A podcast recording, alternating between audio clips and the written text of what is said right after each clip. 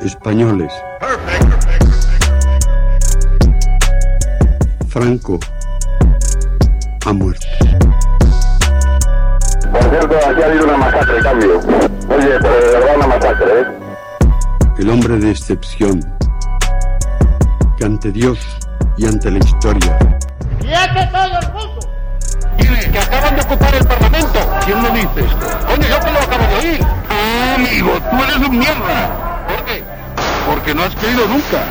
Joder, qué bárbaro, oye. No has creído, no has creído nunca. Estoy impresionado. No has creído nunca. Todos contra la reacción. Todos contra el fascismo. Confirmo que he ordenado a las autoridades civiles y a la Junta de Jefes de Estado Mayor que tomen todas las medidas necesarias para mantener el orden constitucional. Es que creo que nosotros estamos para mirar al futuro, para encargarnos de los problemas de las eh, personas, de los vivos y para dejar a los muertos en- que descansen en paz. Oír a un cura decir rojo asesino, todos los rojos son unos asesinos y saber que mi padre era rojo y que lo habían matado. es por el bien de todos, de todos los infelices que han muerto por Franco. Las grandes, las olas de ciertas llanuras, galopa caballo. El mensaje de la patria eterna que dice a todos sus hijos paz, piedad y perdón. Estás escuchando la cafetera. Bueno, pues si hay alguien que conoce la historia reciente de nuestro país y a través de testimonios particulares de gente que vivió la represión, la dictadura, que lucharon en favor de la democracia y que fueron fueron atacados por el por la dictadura de Franco por hacerlo. Ese es Emilio Silva, el presidente de la Asociación para la Recuperación de la Memoria Histórica. Emilio Silva, muy buenos días. Buenos días. el guardián de la memoria en nuestro país de los años recientes, Emilio. Y eh, fíjate, eh, decía Emilio, oye, vamos a hablar de una lucha, la lucha por el memorial de la cárcel de Carabanchel para que siga viva 15 años después de que haya sido derribada la prisión, ¿no? Pues sí. eh, hay, había cárceles provinciales y cárceles para la represión, digamos, en todas las en todas las ciudades españolas. Algunas son emblemáticas. Eh, en Barcelona se, se está, bueno, ya se ha redirigido la- lo, lo que fue la cárcel modelo, por ejemplo, para que no se olvide lo que exactamente lo que fue, lo que ocurrió en ella. Pero en otros sitios, pues ha habido algo así como podríamos decir memoricidio. Es lo que ocurrió en el año 2008, en octubre, el 28 de octubre del 2008, en la cárcel de Carabanchel. Y es que en un solar que era propiedad del Estado, que ahora va a ser eh, edificado con miles de pisos, pues estaba, se conservaba la cárcel con su cúpula central y fue derribada, demolida y, borrada del mapa cuando allí algunos vecinos y expresos políticos que habían pasado por ella eh, estaban intentando paralizar la demolición. Bueno, años después, 15 años después, ese solar ha estado ahí latente, ¿no? Esperando una operación, que si iban a ser dotaciones para el barrio, que si iban a ser pisos, y al final, pues el ladrillo que lo puede todo, eh, va, a ser el, vencedor, digamos, de esta pelea, y se van a edificar en ese solar miles de pisos, en esa zona de, de la ciudad de Madrid, y estos días, pues la gente que ha defendido ese memorial sigue peleando para tratar de esquivar, digamos, parte de ese ladrillazo y que se conserve allí un, un lugar que guarde la memoria de un edificio que fue construido con mano de obra de esclavos políticos.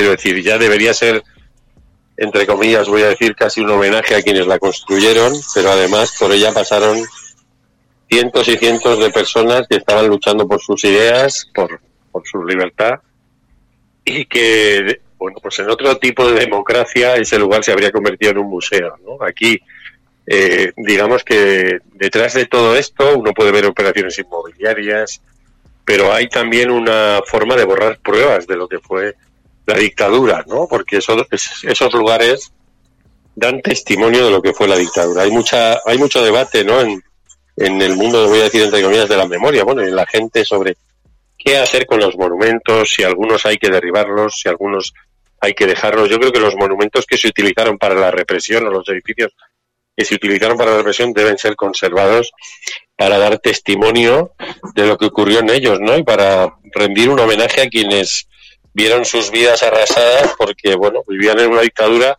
y por defender cosas que ahora nos parecen básicas a nosotros, eh, pues, pues mira, por allí estaba pensando, cuando digo eso, estaba pensando que el, quizá el preso de más edad que vive de los que pasan por Carabanchel es Nicolás Sánchez Alborno, ¿no? miembro de la Federación Unitaria Escolar y detenido porque su grupo hizo una pintada que decía viva la universidad libre. ¿no? Pues a esa gente habría que reconocerla y habría que conservar eh, las vivencias que ellos tuvieron y que sufrieron en lugares como ese. ¿no? Entonces, estos días en torno al quinto aniversario se han estado haciendo una serie de actos y reclamando que bueno pues que todavía estamos a tiempo mientras el solar sea eso un solar y guarde la historia de lo que hubo en él de, bueno de rescatar una parte de esa historia y construir un memorial en un lugar en el que incluso pues puedo decir que podría haber algún enterramiento porque desde su construcción hasta su hasta su cierre pues allí pasaron muchísimas cosas. Los oyentes de la cafetera sostienen este programa. Hazte mecenas y únete ya a la resistencia cafetera. Radiocable.com es el viento. barra mecenas. Bueno, y mm, más cosas también en la cafetera que nos propone Emilio Silva en este repaso que hacemos a la memoria cada semana.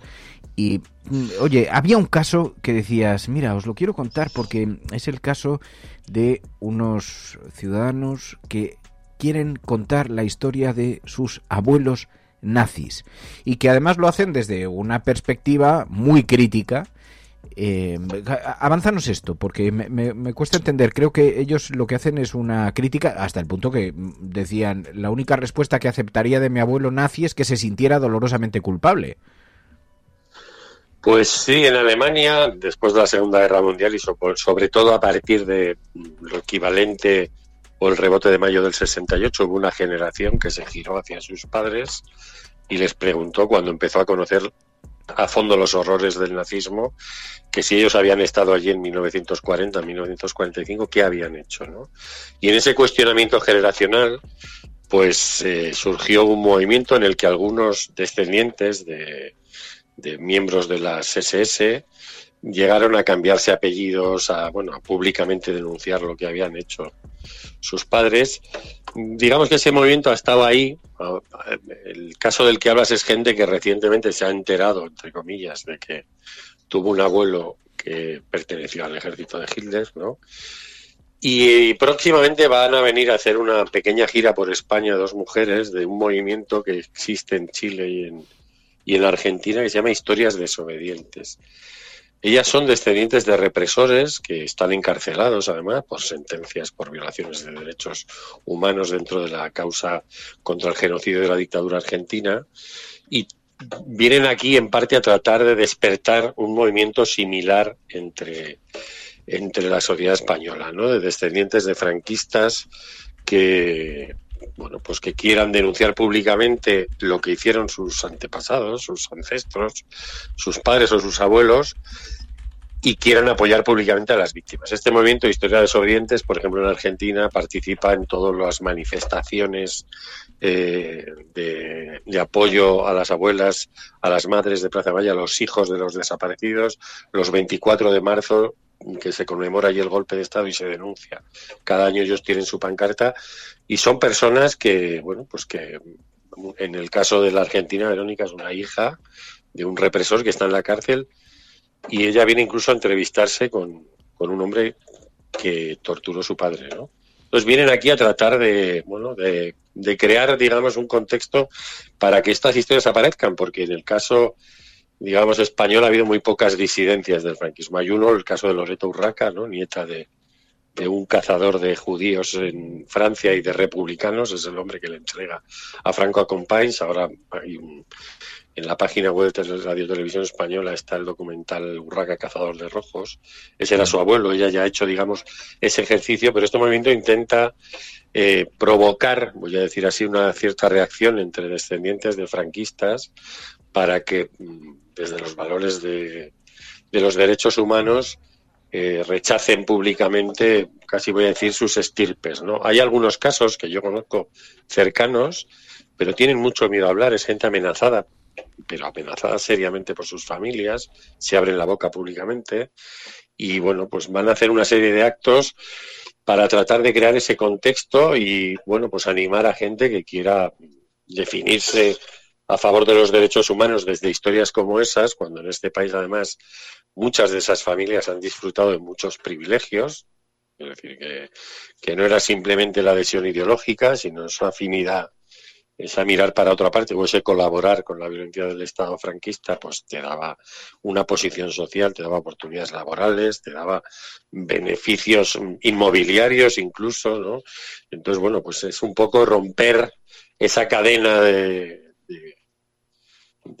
historia familiar que, que en muchos casos, pues son familias, en algunos casos, muy bien situadas socioeconómicamente y decir públicamente que a pesar de, de, venir de ahí, que uno no elige de dónde viene, a veces puede elegir a dónde va, pues están con las víctimas de la dictadura y están a favor de que a estas víctimas se las reparen. ¿no? Me parece una cosa simbólicamente muy potente, un ejercicio personal, eh, bueno, que debe ser muy bueno, brutal, ¿no? El hecho de salir, digamos, dar un paso fuera de una familia para, para hacer algo así, pero en Argentina y en Chile se ha convertido en un movimiento y ahora van a hacer una pequeña gira por países europeos donde ha habido dictaduras, tratando de crear eh, ese movimiento de las historias de, desobedientes, ¿no? Son familiares disidentes que en un momento dado pues deciden que ese silencio que guardan sus familias acompañado de un montón de, de beneficios mm,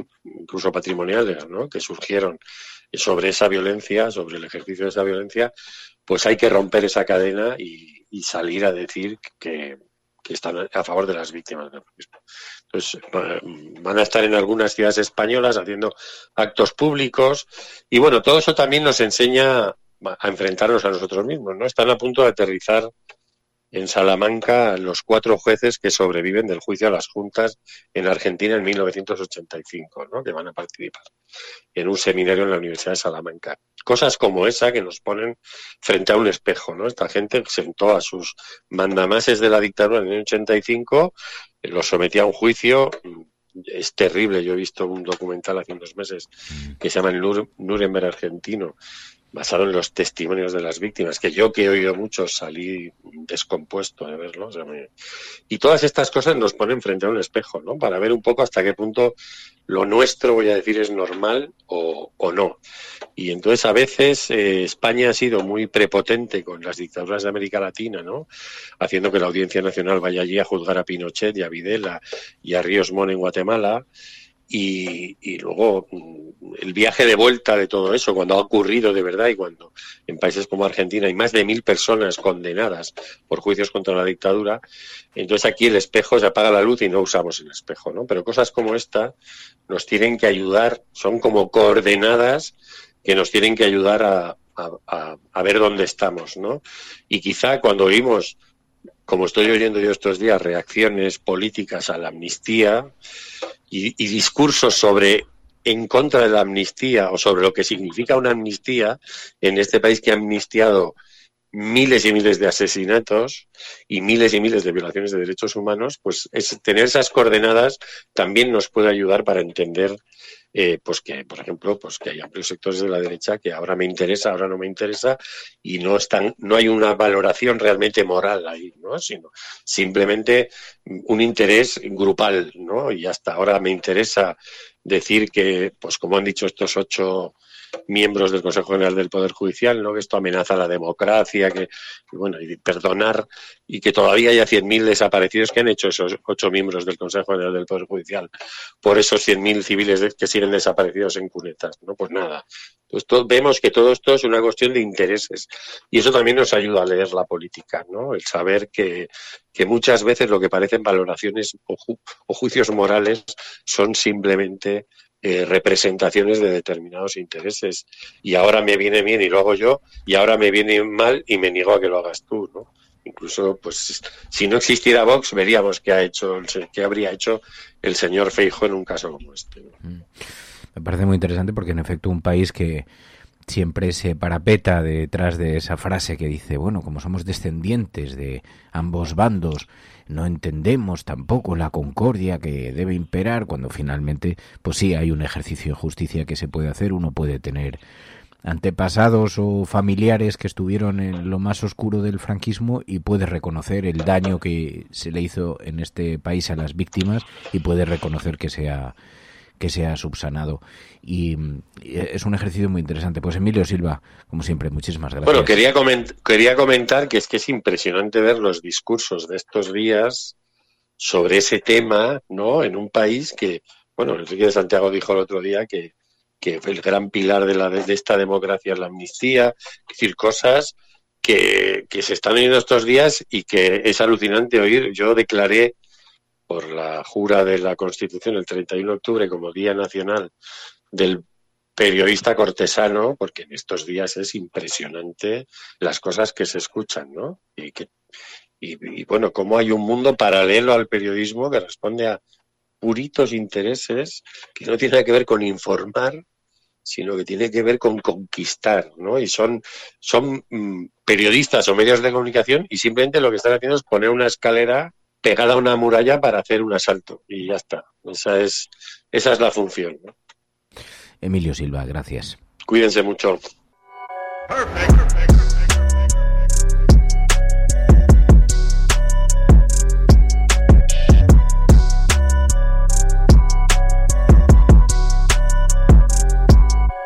Los oyentes de la cafetera sostienen este programa.